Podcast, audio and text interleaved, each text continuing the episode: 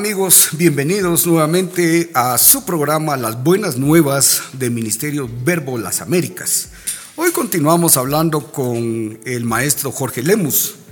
Eh, interesantemente hablamos eh, en un programa sobre el impacto económico que tiene el COVID-19, eh, pues, 19, esta pandemia en Guatemala. Y quisiéramos en este otro programa continuar con lo que pues eh, quedamos eh, en plática en el programa anterior. Eh, Jorge Lemus es administrador público, economista, politólogo, abogado y notario, profesor universitario y columnista de prensa, también candidato a doctor. Y hoy nuevamente hizo el tiempo para estar con nosotros porque nos parece importante la información que nosotros estemos transmitiendo en este programa de Buenas Nuevas no necesariamente tenemos que estar escuchando noticias malas, ¿verdad, Jorge? Así que bienvenido al programa, Jorge. Muchas gracias, Héctor. Es, un gusto compartir otra vez en tu programa y contribuir con Iglesia Verbo. Creo que es un buen medio para eh, acceder pues a muchas personas y compartir nuestras ideas. Así que me siento muy agradecido de estar por acá. Gracias, Jorge. Y vamos a entrar de lleno eh, al programa para que podamos nosotros aprovechar al máximo el potencial de Jorge. Gracias, Jorge, por estar nuevamente con nosotros. A nivel mundial hay una desaceleración económica y eso, pues, eh, de una u otra manera, pues nosotros eh, no estamos exentos, obviamente, ¿verdad? Pero la mayoría de, de negocios, o sea, más bien nuestro socio comercial inmediato, es Estados Unidos. Entonces, quisiéramos platicar en relación a la desaceleración económica que hay en Estados Unidos. Jorge, ¿qué bueno, piensas? Eh, el resultado en la economía derivado de la crisis de salud por el COVID-19, pues abarca todo el mundo. Prácticamente, si hablamos de la actividad económica mundial, conocida como Producto Interno Bruto Mundial eh, va a tener una disminución sensible para 2020 y se espera que sea alrededor de un 3%, que Dicen, no, pero no es mucho, pero eh, ese 3% son miles de miles de millones de dólares, Y son eh, miles de empleos también que se han perdido. Entonces, obviamente, si el mundo está en esa crisis, pues las economías más grandes del mundo eh, son parte de la misma y Estados Unidos pues no es ajeno, es la economía todavía más grande del mundo, la economía número uno. Todavía aporta cerca del 25% del Producto Interno Mundial. Entonces, eh, lo que pase a nivel mundial, pues obviamente le va a afectar. Y de ahí venimos también eh, países más pequeños, como en el caso de Guatemala o Centroamérica, que lo que pasa a nivel del mundo y particularmente en ciertas economías y para nosotros en el caso de Estados Unidos, pues nos va a afectar porque Estados Unidos es muy importante para nosotros. Eh, porque es el país que más productos compra de las exportaciones de Guatemala es eh, cerca de 37%, digamos, si tomamos datos de 2019, y también es el país que más nos provee de bienes importados. Entonces, más de una tercera parte se importa y se exporta a Estados Unidos, entonces obviamente lo que ahí suceda nos va a afectar. Y por otra parte, hay que tomar en cuenta que de Estados Unidos viene la mayor cantidad de remesas familiares hacia Guatemala y más del 97% de las remesas que vienen a Guatemala son de Estados Unidos. Y que en este caso para 2019 fueron eh, 10 mil eh, millones 500 mil eh, dólares, que equivalen a cerca de 80 mil o un poco más de 80 mil millones de quetzales, como se pueden dar cuenta, es casi similar a lo del presupuesto de gobierno de todo un año. Del ingreso bruto del PIB, eh, ¿qué porcentaje sería eso? Eh, viene siendo ahorita cerca del 11% del Producto Interno Bruto.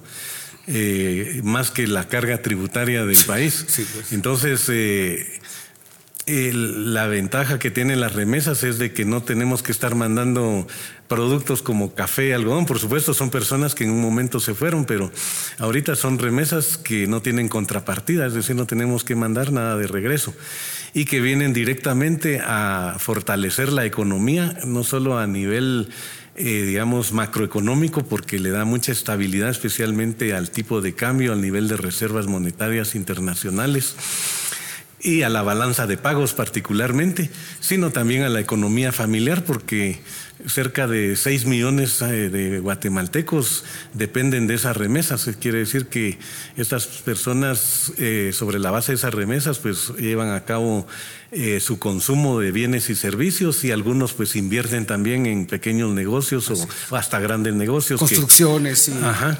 Entonces, la economía de Estados Unidos para nosotros es muy importante. Y por supuesto, este año va a ser eh, también objeto de una disminución en cuanto a su crecimiento económico. Eh, se espera que tenga un crecimiento negativo, eh, aunque la economía de Estados Unidos, pues cuando le va muy bien, como le fue en los primeros eh, tres años con el presidente Donald Trump crece más o menos entre dos y medio y un 3%, que cualquiera diría, ay, tan poquito, pero es la economía más grande del mundo. Entonces, eh, para nosotros sí eh, crecemos más. Guatemala crece a un promedio de 3.4% al año. Entonces diría, le ganamos, sí, pero es una economía muy chiquita, entonces no se ve mucho. Entonces, en este año van a tener una tasa negativa probablemente esté alrededor de uno y medio, eh, 2% negativo, es decir, que se va a disminuir probablemente en un 5%. Ese es el pronóstico, pero las cosas pueden revertirse porque eh, entre junio y julio el nivel de empleos en Estados Unidos ha estado aumentando también. Por supuesto, el problema de la pandemia sigue latente para unos estados más que otros, pero la economía sigue eh, pues trabajando y no todo se está disminuyendo porque hay que tomar en cuenta también que este año es un año electoral. Siempre en los años electorales la economía de los Estados Unidos crece.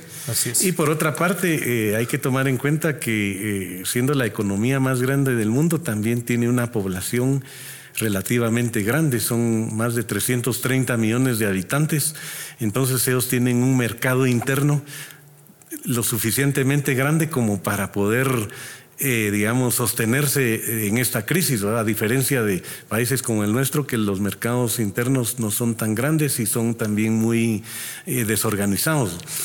Entonces, eh, en el caso de Guatemala, pues eh, lo que pasa en la economía de Estados Unidos este año, pues nos va a beneficiar o nos va a causar problemas. Por lo menos las señales que estamos viendo hasta el mes de julio es que no todo es negativo porque las remesas están aumentando. O sea que es alentador, digamos. con respecto a, a julio del año pasado, las remesas en este mes de julio de este año crecieron eh, pues en un porcentaje mayor que lo que había crecido en 2019 con respecto a 2018.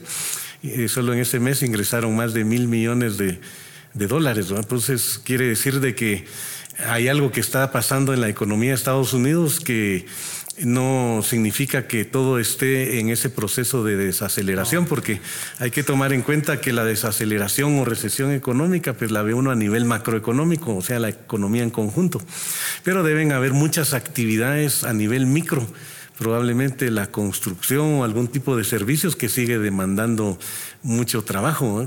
Por ejemplo, nos podemos dar cuenta que ahora que pues eh, estuvimos confinados y algunos países siguen todavía, eh, las compras se hacían en línea y las entregas a domicilio. Entonces muchos eh, negocios como Walmart, por ejemplo, eh, lejos de tener problemas, aumentaron, sus niveles de ventas y demandaron eh, más empleos. Eh, yo vi anuncios ahí de México y Estados Unidos donde solicitaban más personal y era una cantidad grande de personas la que necesitaban. Y así hay otro tipo de negocios. Igual acá en lo local muchas empresas de alimentos especialmente han mejorado sus niveles de ingreso, otras que están surgiendo están eh, eh, también consolidándose en ese tipo de negocios. Entonces, eh, en el caso de la economía de Estados Unidos, pues obviamente si están demandando ese tipo de negocios más mano de obra, pues ahí habrán muchos guatemaltecos que están obteniendo empleo. No hay que olvidar que son casi tres millones los que están en Estados Unidos. Y definitivamente eso es bueno para nosotros porque significa que ellos con el propósito de siempre estar ayudando a los familiares que, se quedaron por acá, les van a seguir mandando remesas. Y por otra parte, eh, nuestra economía también se caracteriza porque la mayor parte de bienes que exportan son bienes primarios, es decir, materias primas o eh, alimentos como banano, café, azúcar, entre otros y un país, por más crisis que tenga, como en el caso de Estados Unidos, necesita de ese tipo de bienes. Entonces nos van a seguir comprando y si ellos logran sobresalir en este año electoral, pues eso va a ser bueno para nosotros porque va a haber demanda de nuestros productos. Y eso significa que vamos a tener más divisas, más... Eh, eh, reservas monetarias internacionales y nuestro tipo de cambio pues se va a mantener como se ha mantenido eh, relativamente estable. Aunque como que comentábamos fuera de cámaras hace un rato, el tipo de cambio debería de ser mejor todavía, eh, es decir, más bajo. Al liberarlo, Yo pensaría que el tipo de cambio tendría que estar alrededor de 7 o menos porque eh, hay suficientes reservas, siguen viniendo remesas y el país pues eh, tiene solvencia en materia cambiaria. Pero ya mencionamos en, en algún momento también en otro programa que hay acá una economía de privilegios, una economía que es más mercantilista que capitalista y obviamente mantener el tipo de cambio regulado pues beneficia a ciertos sectores, particularmente a lo que es la industria nacional, ¿no? Sí, pues. Ahora si hablamos pues de quienes se perjudican acá, pues son las personas que se dedican al comercio de productos importados, pues les resulta más caro estar importando con un tipo de cambio regulado que si este estuviera libre. ¿En, cuánto, dices que estuviera el tipo de cambio? estuviera yo tentativamente, aunque hay forma de calcularlo estadísticamente, pero yo pensaría que el tipo de cambio debería estar como a 7 o menos. Qué gran diferencia, sí, Una diferencia grande. Y, Jorge, en esta misma línea y en este mismo orden de, de ideas que estamos platicando, entonces el fantasma de la recesión que hubo en los años 30 para Estados Unidos se está desvaneciendo según lo que estás diciendo. ¿Qué opinión te merece? Bueno, eh, hay que tomar en cuenta también que en el caso de los años 30, eh, lo que se le llamó la Gran Depresión, porque más que recesión, depresión, era una depresión. Eh, para quienes nos escuchan, pues son términos económicos que se utilizan comúnmente y cuando se habla de recesión significa que una economía sigue creciendo, pero sigue creciendo a tasas porcentuales cada vez menores. Es decir, si una economía estaba creciendo al 5% y al año siguiente crece al 4%, y al siguiente al 2%, pues hay una disminución en la tasa, pero, sigue creciendo. Entonces ahí pudiera ser que haya recesión, aunque también se toma en cuenta esto de las tasas cuando se da por tres meses en forma consecutiva, que la economía en tres meses disminuye su tasa de crecimiento, entonces hay recesión.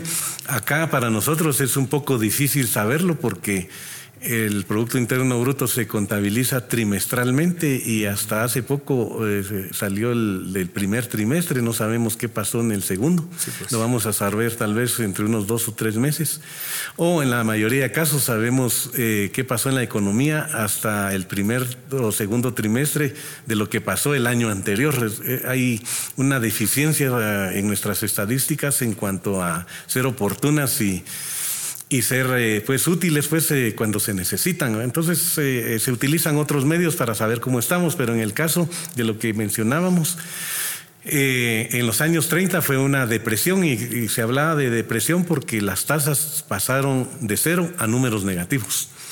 Entonces, cuando se habla, como en este año que vamos a tener, en el caso de Guatemala, se habla que puede ser de menos 1.5 a menos 2%. eso sí es delicado. Según el Banco de Guatemala, pero algunos otros dicen que puede llegar hasta menos 5%.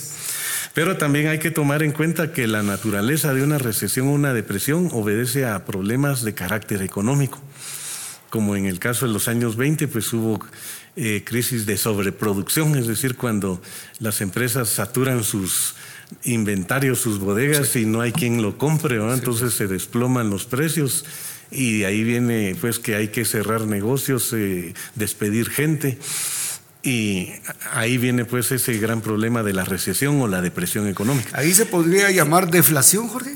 Eh, ¿O es diferente? Es diferente. Ah, Pero solo para terminar con la idea, en cambio ahora eh, la situación no obedece a un problema económico, digamos, de una sobreproducción industrial, sino el problema sobrevino porque paralizaron la economía por disposiciones en torno a la salud.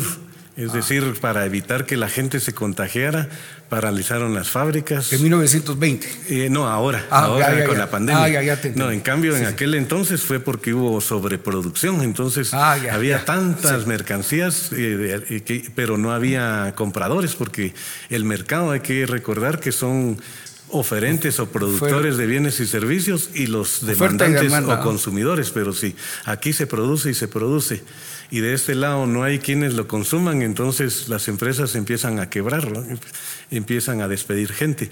Y de ahí, y como eso se da en cadena, entonces eh, viene una caída de la economía. Pero ahora fue porque los gobiernos dispusieron confinar a la gente, sacarla de sus actividades económicas, entonces se paralizó buena parte de la economía, porque no lo fue todo, por lo menos las actividades esenciales como producción de alimentos, eh, medicamentos, siguieron trabajando. Pero el resto se paralizó, digamos, muchos servicios, tanto públicos como privados, se quedaron paralizados. Y entonces no es de que haya habido sobreproducción o que hubo una caída de la bolsa de valores y ah. algunas empresas quebraron como en 2008, eh, sino ahora fue resultado de una enfermedad que hizo que los gobiernos eh, paralizaran, pues le pusieran un freno a la economía. Por eso hay discusión, dicen esto no es una recesión. Ah, interesante. Sino lo que se provocó fue un freno a la economía y su desaceleración respectiva. O sea que eso es como que tener esperanza, digamos, ¿verdad? Ah, qué, qué interesante. Entonces, eso podría ser en el sentido positivo de que, bueno, si se abre la economía, pues eh, va a costar porque eh, no es fácil que las empresas que ya quebraron vuelvan a surgir, probablemente muchas ya no surjan de nuevo, o las que están ahí sí que a bajo nivel de producción, pues eh, tampoco va a haber una demanda así muy rápida que consuma sus productos. Eh, por ejemplo, la gente que se dedica a los servicios de hotelería, de restaurantes, aunque se abra la economía, va a seguir un tiempo la desconfianza de ir a lugares donde hay aglomeración o de ir a, viajar o de ir a hoteles. Entonces estos negocios va a tardar todavía un tiempo en recuperarse.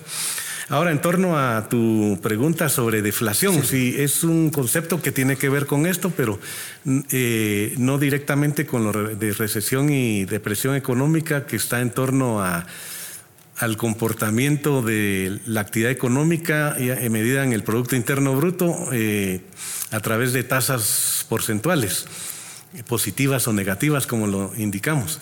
En el caso de deflación es lo contrario a inflación. O sea, eh, inflación hablamos cuando aumentan los precios de todos los bienes y servicios, cuando vemos que los precios de todo aumenta, hay inflación, que no es lo mismo que haya eh, aumento de precios de ciertos productos. Por ejemplo, alguien diría, pues que ahora fui al mercado y los huevos están más caros y también las cebollas están más caras. Sí, ahí hay aumento de precios, pero no se puede decir que eso sea inflación porque si los demás precios no aumentan, entonces no hay inflación porque la inflación es aumento generalizado de los precios. Ah, si aumenta un grupo de productos o eh, eh, algunos servicios, eso no necesariamente es inflación, sino solo aumento de precios de esos productos. Ahora, deflación es lo contrario y como casi nunca sucede, por eso es una cosa que no, no muchos la conocemos, es decir, que los precios bajan en forma generalizada.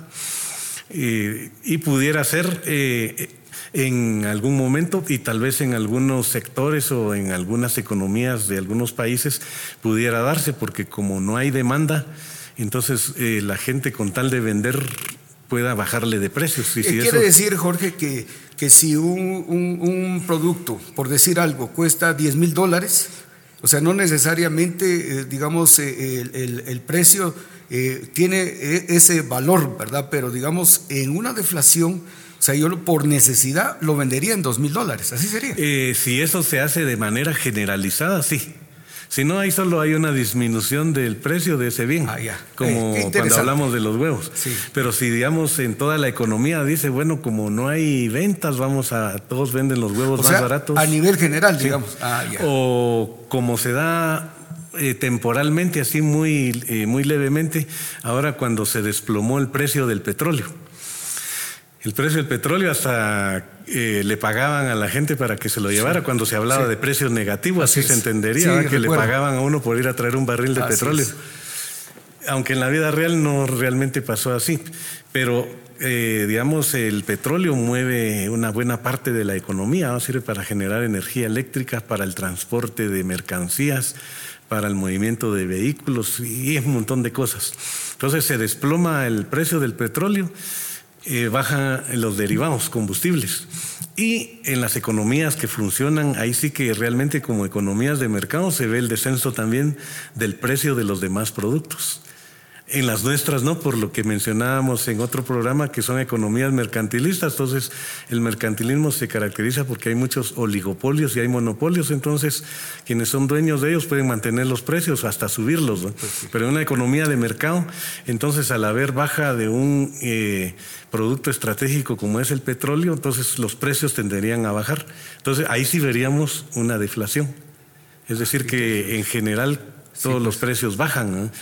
Pero eso es raro, por eso es que uno más conoce la inflación o el aumento de precios, porque es lo más común. Ahí está bien, Jorge. Eh, creo que vamos entonces eh, a pedirle a Dios, ¿verdad? Que, que, nuestro socio comercial le vaya bien, porque pues ese fue el inicio del programa, ¿verdad? De la economía de Estados Unidos. Eso es alentador con lo que nos estás diciendo, que la economía de Estados Unidos va para arriba. Entonces, eh, siempre en ese mismo orden, yo quisiera también que platicáramos algo en relación, que yo creo que tú lo hiciste mención con el sector turismo. El sector turismo, según lo que estaba leyendo, es que en el Producto Interno Bruto, si se unen las exportaciones contra el sector turismo, casi que sobrepasa el sector turismo a las exportaciones. Entonces, ahorita llegar hacia ese punto óptimo de, que teníamos de turismo eh, va a ser difícil. Eh, se está promoviendo a nivel eh, nacional, o sea, interno, pero obviamente eso no va a hacer que nosotros podamos subir porque obtenemos ese beneficio, ese ingreso a través del turismo externo. ¿Qué, te merece, qué, respuesta te merece eso, Jorge? Bueno, el turismo eh, es una actividad importante y si se le diera ahí sí que la relevancia que tiene en la economía probablemente ya hubiera superado las exportaciones de mercancías del país. Pero hay que recordar que los problemas que tiene el turismo no son los que surgieron ahorita a raíz de la pandemia. Ah, o sea, que vienen de antes. sí, eh, eh, hay eh, problemas acá, digamos, que no se le da la importancia que tiene a esta actividad, porque hay países que viven del turismo más que de otro tipo de actividades económicas. Y en el caso de nosotros que tenemos tanta riqueza natural, tanta riqueza cultural, todavía no se ha logrado explotar eso en materia turística. Solo con el hecho de, eh, digamos, promover la cultura de los diferentes pueblos que tiene eh, Guatemala. No me refiero a, las poblaciones en sí, sino las, eh, los pueblos como culturas. Es. tenemos, es un país multilingüe, pluricultural. Eso desde el punto de vista turístico es un recurso valiosísimo. Increíble. Y tenemos eh, una riqueza de climas, de flora, de fauna, que tampoco se le ha eh, dado el lugar que le corresponde en materia turística. Y hay una entidad que se encarga de esto, que es el INGUAT, pero el INGUAT realmente yo creo que si desapareciera no pasaría nada. Al contrario, es un obstáculo porque, eh, digamos, el INGUAT eh, recibe un 10% de los impuestos que se paga por el uso de la hotelería, por ejemplo. El hotel paga uno el IVA, el 12% más el 10% de impuesto de hotelería. Entonces, ¿cómo, digamos, incentivar el turismo? Bueno, una cosa inmediata y que ya se ha propuesto es eliminar ese impuesto porque eso desincentiva eh, el uso de hoteles, especialmente por el turismo local, ¿va? porque resulta caro pagar eso. Entonces, eh, tenemos una riqueza muy grande, pero eh, hay otros elementos que van acompañados, que no han permitido que se explote como debe ser. La seguridad. La seguridad en el sentido eh, general, pero particularmente la seguridad ciudadana. Es decir, dotar a la sociedad, a la población, de un clima de que hay seguridad, pues que uno va a salir a la calle y que no le van a robar, porque el problema mayor no es tanto los hechos concretos de que asalten a la gente, que le roben, esos casos tal vez son pocos, pero el mayor problema es el temor a ser objeto pues. de hechos delictivos. Entonces, los turistas, tanto nacionales, regionales, si pensamos a nivel de Centroamérica, de, México, y a nivel mundial también cuando vienen o piensan venir a Guatemala, eh, miran luego ahí en la página del gobierno de Estados Unidos los famosos travel advisories, y resulta que ahí dice tenga cuidado que eh, para viajar a ciertos países y muchas veces aparece Guatemala y ciertas regiones. Entonces ya lo piensan dos veces, dice voy a ir a gastar mi dinero allá con el riesgo que me roben o se oyen los casos también de que roban o hasta han habido violaciones de extranjeras. Entonces ya eso limita eh, la actividad turística. Entonces creo que no solo para el turismo, sino para la economía en general, eh, ahí sí que una de las funciones naturales de un Estado, de un gobierno, es proporcionar seguridad.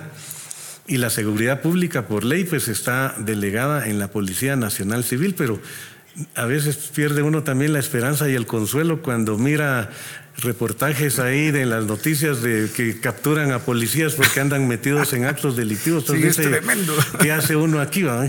Si la misma policía puede en algún momento ser el enemigo.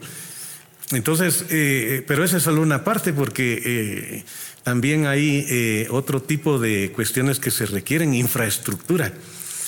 Se necesitan buenas carreteras especialmente para los lugares turísticos. Se necesita infraestructura también en cuanto a, eh, eh, digamos, el transporte público porque también es un riesgo como se venía manejando. No sé si ahora van a haber cambios cuando se reabra de nuevo el transporte, pero ojalá que los hayan, pero eh, es un riesgo viajar en el transporte público al extraurbano porque ahí no hay límites de velocidad. Las carreteras prácticamente ellos se las adueñan, poniendo en riesgo a la gente que va ahí.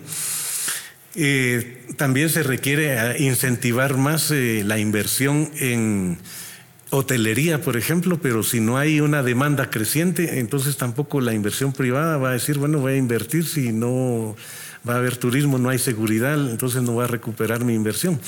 Entonces ahora hay que aprovechar eh, también el momento porque esta nueva normalidad que, como le han llamado muchos, significa que tienen que haber cambios, tanto a nivel gubernamental como a nivel privado.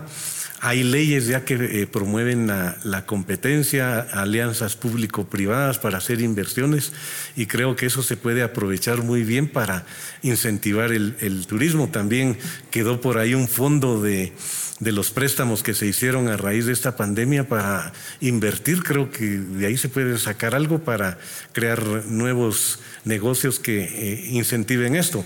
Por supuesto, eh, hay un lapsus en que de nuevo se tiene que recuperar la actividad porque pues eh, el turismo, tanto nacional como extranjero, de repente va a haber una buena cantidad que no va a querer meterse todavía a un avión por el temor a contagiarse o venir acá donde los servicios de salud no son muy buenos. Dice, ¿qué tal si me enfermo allá y a dónde me voy? Según tu punto de vista, ¿cuánto tiempo crees tú que, irá a pasar para que volvamos otra vez como que a, estar a ese. Yo creo que por este año la situación no va a mejorar. me estoy hablando del turismo. Probablemente en otras actividades la actividad se mejore, pero el turismo va a ser muy limitado.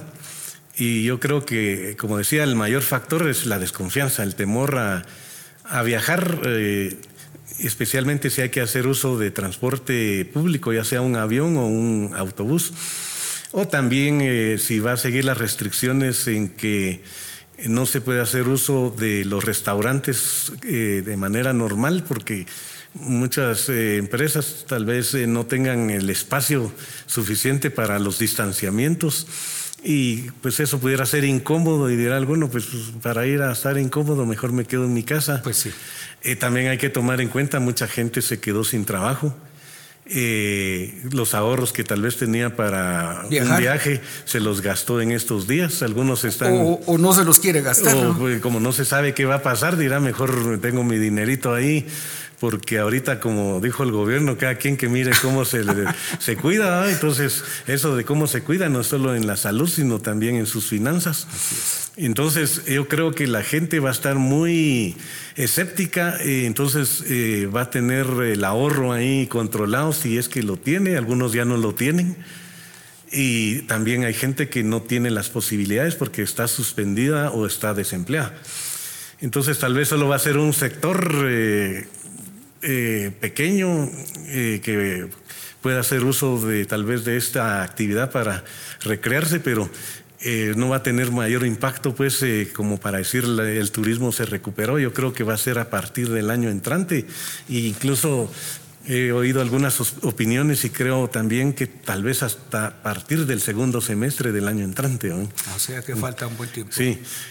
Entonces eh, eh, va eh, para, largo, porque en este caso tal vez se dirá un año nada más, pero para quienes están en el negocio es un tiempo largo. Ah, y hay que tomar en cuenta pues que ha sido la actividad más castigada dentro de la economía. Eh, pues eh, no solo viendo el turismo así como las personas que lo llevan a cabo, sino quienes se benefician de ello. Los empresarios, digamos. los hoteles y restaurantes especialmente. Incluso eh, también familias, porque ahora con esa particularidad de digamos, como ese Airbnb, donde muchas casas reciben turistas. Si mal no recuerdo, el, creador de, este tipo de, servicio dice que cerró. No sé si lo escuchaste. Sí, yo eh, lo último que leí es que dijeron que un negocio que les había costado como 12 años se les vino a pique ahora con esta crisis. Así es. Pues ellos eh, se dedicaban ahí sí que a actividad de hospedaje sin tener ningún hospedaje u hotel así físicamente, sino simplemente con la aplicación de ubicar quienes sí lo tienen y definitivamente como no ha habido turismo, entonces ellos que centralizaban esa ubicación de los turistas y particularmente quienes tenían una parte de su casa o hicieron un apartamento en su casa, invirtieron en él para recibir ahí sí que a una familia o un grupo de turistas, pues están ahorita paralizados. Entonces, algunos hasta endeudados de repente están porque hicieron un préstamo para hacer ese departamento o adecuar la casa y entonces tienen el problema no solo de que no hay ingresos, sino que hay que pagar un préstamo. Entonces, eh, la eh, cosa no es solo de que el turismo está con problemas, sino, o los hoteles, eh, digamos, ahí sí que formales, o los restaurantes, sino también esas familias que en algún momento vieron su modo de vida para ganarse pues ciertos ingresos con la actividad turística, tanto pues de nacionales como otros que venían de fuera del país. Entonces es un problema que se multiplica, porque también quienes vivían del turismo eh, dejan de consumir, entonces no le consumen a los que producen eh, otros bienes, otros servicios, y, esas actividades pues tampoco se estimulan por ese lado. Pero eso es que se entra en esa que le hemos llamado, se le ha llamado la desaceleración económica, porque la economía eh, internamente está encadenada, pues eh, todos dependemos de otras empresas, es lo que se le ha llamado la cooperación social. O sea, yo en lo personal no tengo que preocuparme por la comida porque hay gente que produce eh, hortalizas, frutas, el pollo y yo solo voy a un supermercado y lo tomo de ahí. Pero cuando la economía entra en estas situaciones, pues esas actividades también se limitan o algunas se paralizan y esa cooperación eh, social se distorsiona. Entonces, eh, esperemos pues que con la apertura y afortunadamente vivimos en un país donde la gente es trabajadora, porque algo que también hay que mencionarlo, que a veces se piensa que las actividades ilícitas como delinquir, eh, digamos, robar, es porque la gente pobre no quiere trabajar, dice, y ahora nos damos cuenta que mucha gente se ha empobrecido, se ha quedado sin empleo y, y está entrando a situaciones difíciles y no estamos viendo que estén robando. Sí, gracias a Dios. Al contrario, estamos viendo que la gente está, viendo cómo emprende. Cómo emprende. Y está viendo eh, muchas formas de salir adelante. Entonces eso quiere decir que nosotros no tenemos como prioridad eh, aprovecharnos de los demás de manera fácil, sino tenemos ese incentivo, tenemos esa eh, diligencia, ese emprendimiento de ver qué hacemos. Así es. Entonces, eso nos va a sacar también porque nuestra población, nuestra gente es trabajadora y, y eso nos va a ayudar bastante, independientemente de que un gobierno haga o no haga, eh, nosotros vamos a salir adelante. O sea que eso dice bastante bien de nosotros como guatemaltecos. Así que le pedimos a Dios que, les dé creatividad a los empresarios de hoteles, restaurantes, porque la tarea es, ardua, es, eh, compleja. Pero sabemos que la, industria dice sin chimenea se va a levantar, ¿verdad, Jorge? Sí. Entonces, eh, siguiendo en esa misma línea, Jorge, yo quisiera preguntarte como economista que eres, ¿qué, qué opinión te merece? ¿Será buen tiempo para invertir o para ahorrar? ¿Qué piensas tú de esto?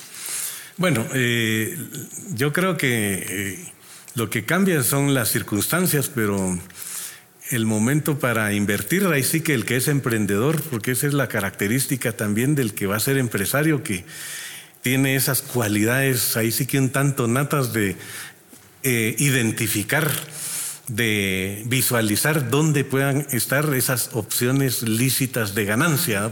Digo lícitas porque hay ilícitas, a muchos les gusta irse por el dinero fácil y, y, se puede hacer y también es una actividad empresarial, solo que se mete uno a problemas. Pero el que es empresario y, quiere emprender un negocio, eh, ahí sí que sabe en qué momento eh, va a encontrar esa oportunidad de obtener ganancias lícitas. Y ahora, como hemos mencionado, eh, muchos pues han quebrado, muchas empresas han cerrado, pero otras están naciendo. Mucha eh, gente que ahora se dedica a vender comida está haciendo dinero con eso.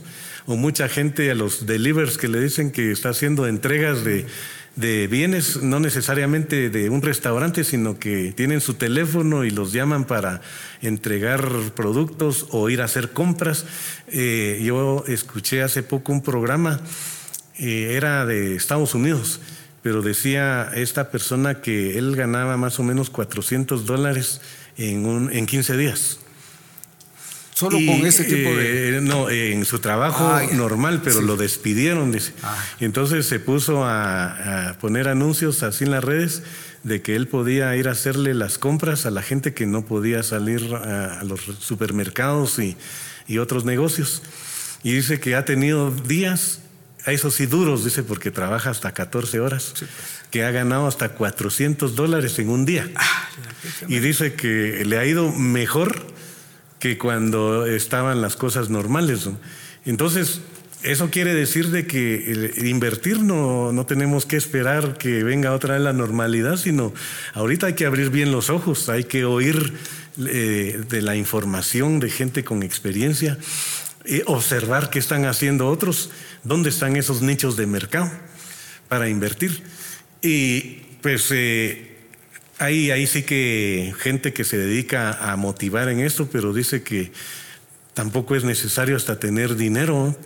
Porque muchos dicen, ah, es que hasta que tenga cierto nivel de ahorro voy a iniciar mi negocio. Dice. que no, bueno, y yo conozco precisamente una persona que está empezando ahorita con poquito y lo que, lo que quería y logró juntarlo eran 400 quetzales porque se iba a dedicar a hacer eh, unos sándwiches que ella sabe hacer y que en, un momento dado, en un lugar donde vivió, los vendía, pero así de manera informal. Y entonces decidió empezar y ya lleva dos semanas y según he visto en, su muro de Facebook, eh, le está yendo bien, hay gente que le está comprando. Habría que esperar, como empezó de muy pequeño, eh, sin dinero prácticamente, de repente se queda como un negocio consolidado. Y la Biblia dice que de lo poco a lo mucho, o sea, que, va bien. Eh, yo creo que ahí sí que en ese sentido hay que pedirle, como decíamos al principio en otro programa, mucha sabiduría a Dios porque como decíamos a Salomón, todas las riquezas eh, que tuvo no se las dio Dios, sino él las obtuvo sobre la base de su sabiduría. Que le dio Dios. Sí, entonces esa sabiduría que sí no la puede conseguir uno así tan fácil en un libro. Uno puede adquirir conocimientos en los libros, mucha información, pero la sabiduría como tal yo creo que viene más inspirada por Dios, porque es. el que le dice a uno qué puede hacer con lo que sabe. Así es. Entonces, ahí sí que sean muchos o pocos nuestros conocimientos, pidámosle a Dios que nos permita eh, tener esa sabiduría de poder orientarlos a la mejor decisión para emprender un negocio, si es lo que queremos hacer ahora. Y ya que eh, momentos para invertir, como decía, creo que eh, es en todo tipo de situación, en todo periodo de la vida o en todo momento en el año. Ahora pues son circunstancias muy especiales que no, que no habíamos vivido, por lo menos los que estamos vivos creo que no habíamos vivido una circunstancia de esas. Tal vez alguien que tenga más de 100 años sí estuvo en 1918 en tal vez una crisis comparable o en materia económica en la crisis de los años 20 y 30 pero los que todavía somos algo jovenzones y los jóvenes. Yo también. Eh, creo que no habíamos vivido esto, entonces. Eh, no lo esperábamos, ¿no? La incertidumbre es muy grande, ¿verdad? Decir, bueno, tengo un ahorrito por ahí o alguien me puede prestar dinero, ¿en qué lo invierto? Pero eh, creo que hay que informarse mucho, ahí sí que también usar las herramientas terrenales que tenemos, información, platicar con gente de experiencia,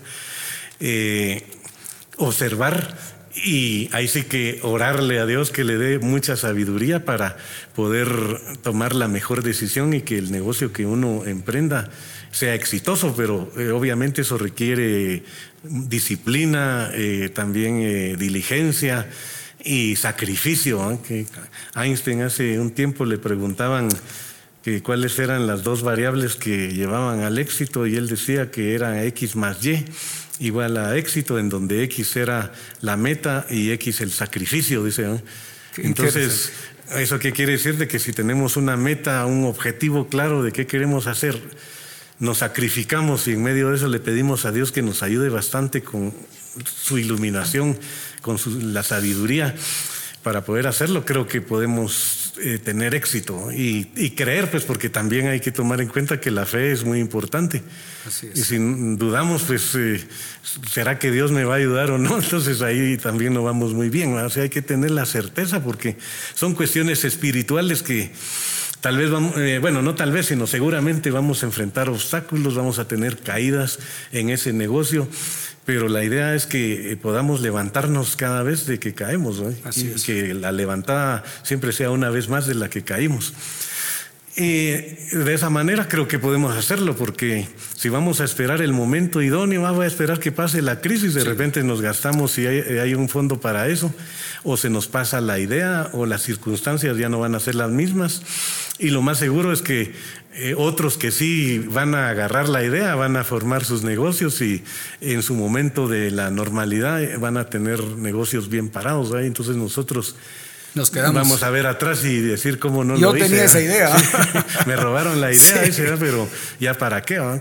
Así es, Jorge. Pues eh, te agradezco que, hayas estado con nosotros y quisiera decirte si tus recomendaciones siempre al final de, este programa son valideras, son muy buenas y nosotros eh, necesitamos oír eh, tus recomendaciones para este tiempo que, estamos viviendo, Jorge. ¿Cuál sería, qué, qué nos recomiendas tú? digamos, ya nos dijiste en este caso que no nos queremos, ¿verdad? Que podemos salir adelante, poner un negocio, preguntando si queremos invertir pero ¿qué más, Jorge, para ir terminando este programa? Bueno, eh, definitivamente eh, para poder eh, ir superando esta crisis,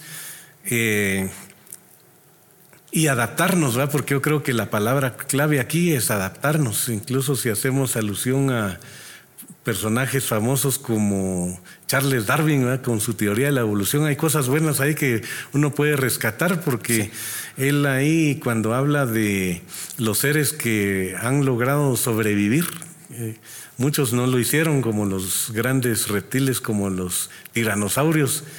Eh, se quedaron en la historia. Pues, eh, ¿Por qué? Porque no se adaptaron a los cambios climáticos de ambiente Ahora nosotros pues tenemos aunado a lo ambiental los factores sociales, eh, los factores en este caso de salud.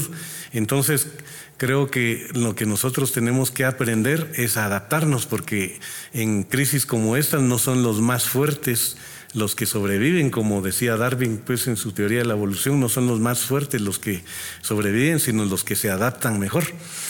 Entonces una forma de sobrevivir a esto y superarlo, tanto ahí sí que primero Dios eh, permanecer vivos, sino también en las cuestiones que nos ha acarreado como haberse quedado sin trabajo suspendido en el trabajo, sin ahorros, pues sobrevivir a esa crisis significa que nos adaptemos.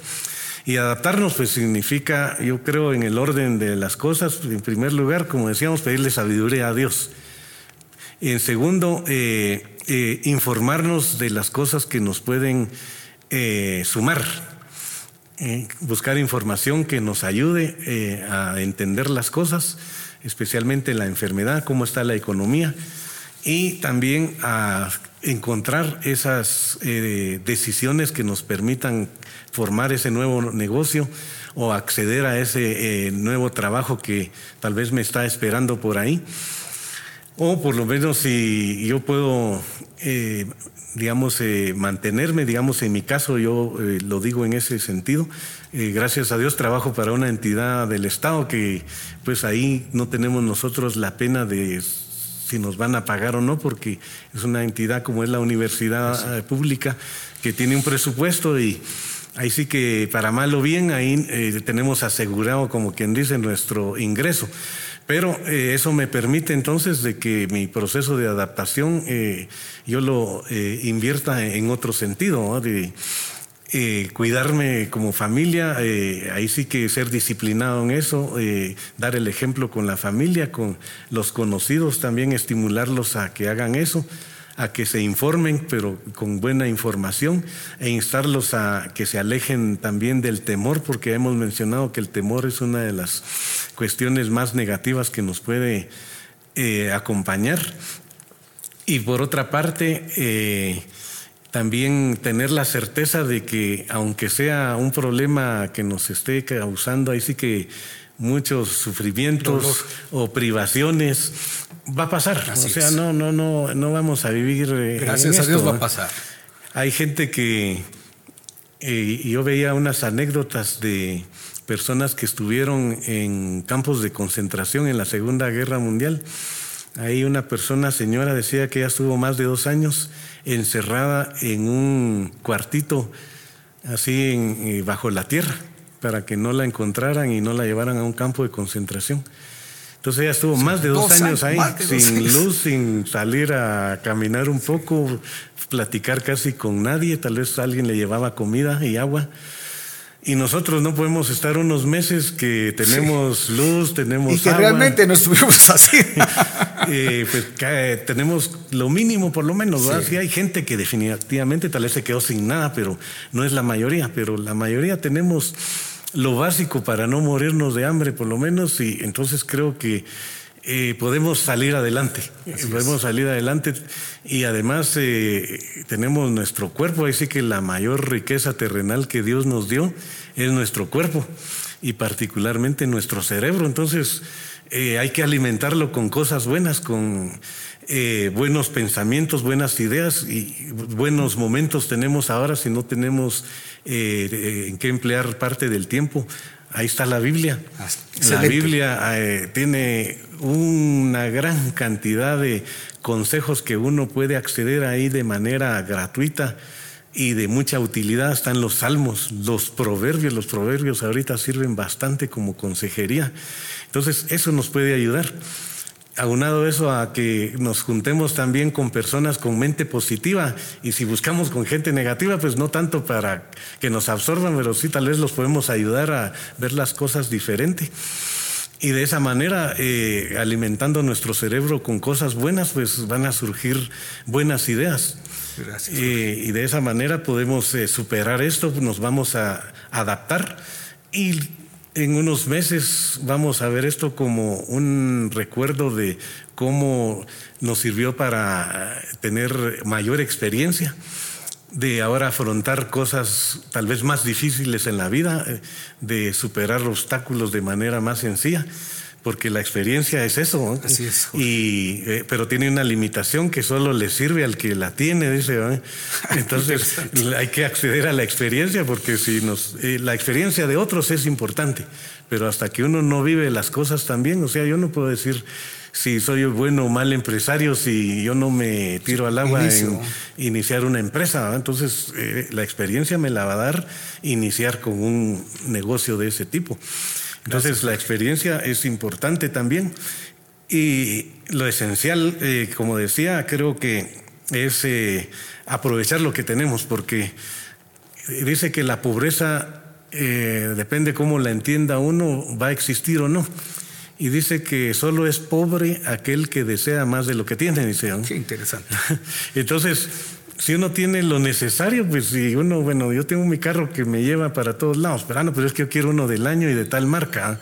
Ah, bueno, entonces eso ya sale del campo de las necesidades. Usted lo que tiene es un capricho por pues. un bien así suntuario para satisfacer su ego, pero no es por necesidad. Entonces usted en ese momento pues está pobre, ¿ah? porque de repente sí quiere ese carro, pero no tiene el dinero para comprarlo, se va a sentir pobre. ¿ah? O usted quiere viajar a determinado lado, pero dice, bueno, no tengo el dinero y, se empieza a martirizar por eso, pues bueno, ahí está en un estado de pobreza porque está deseando más de lo que tiene.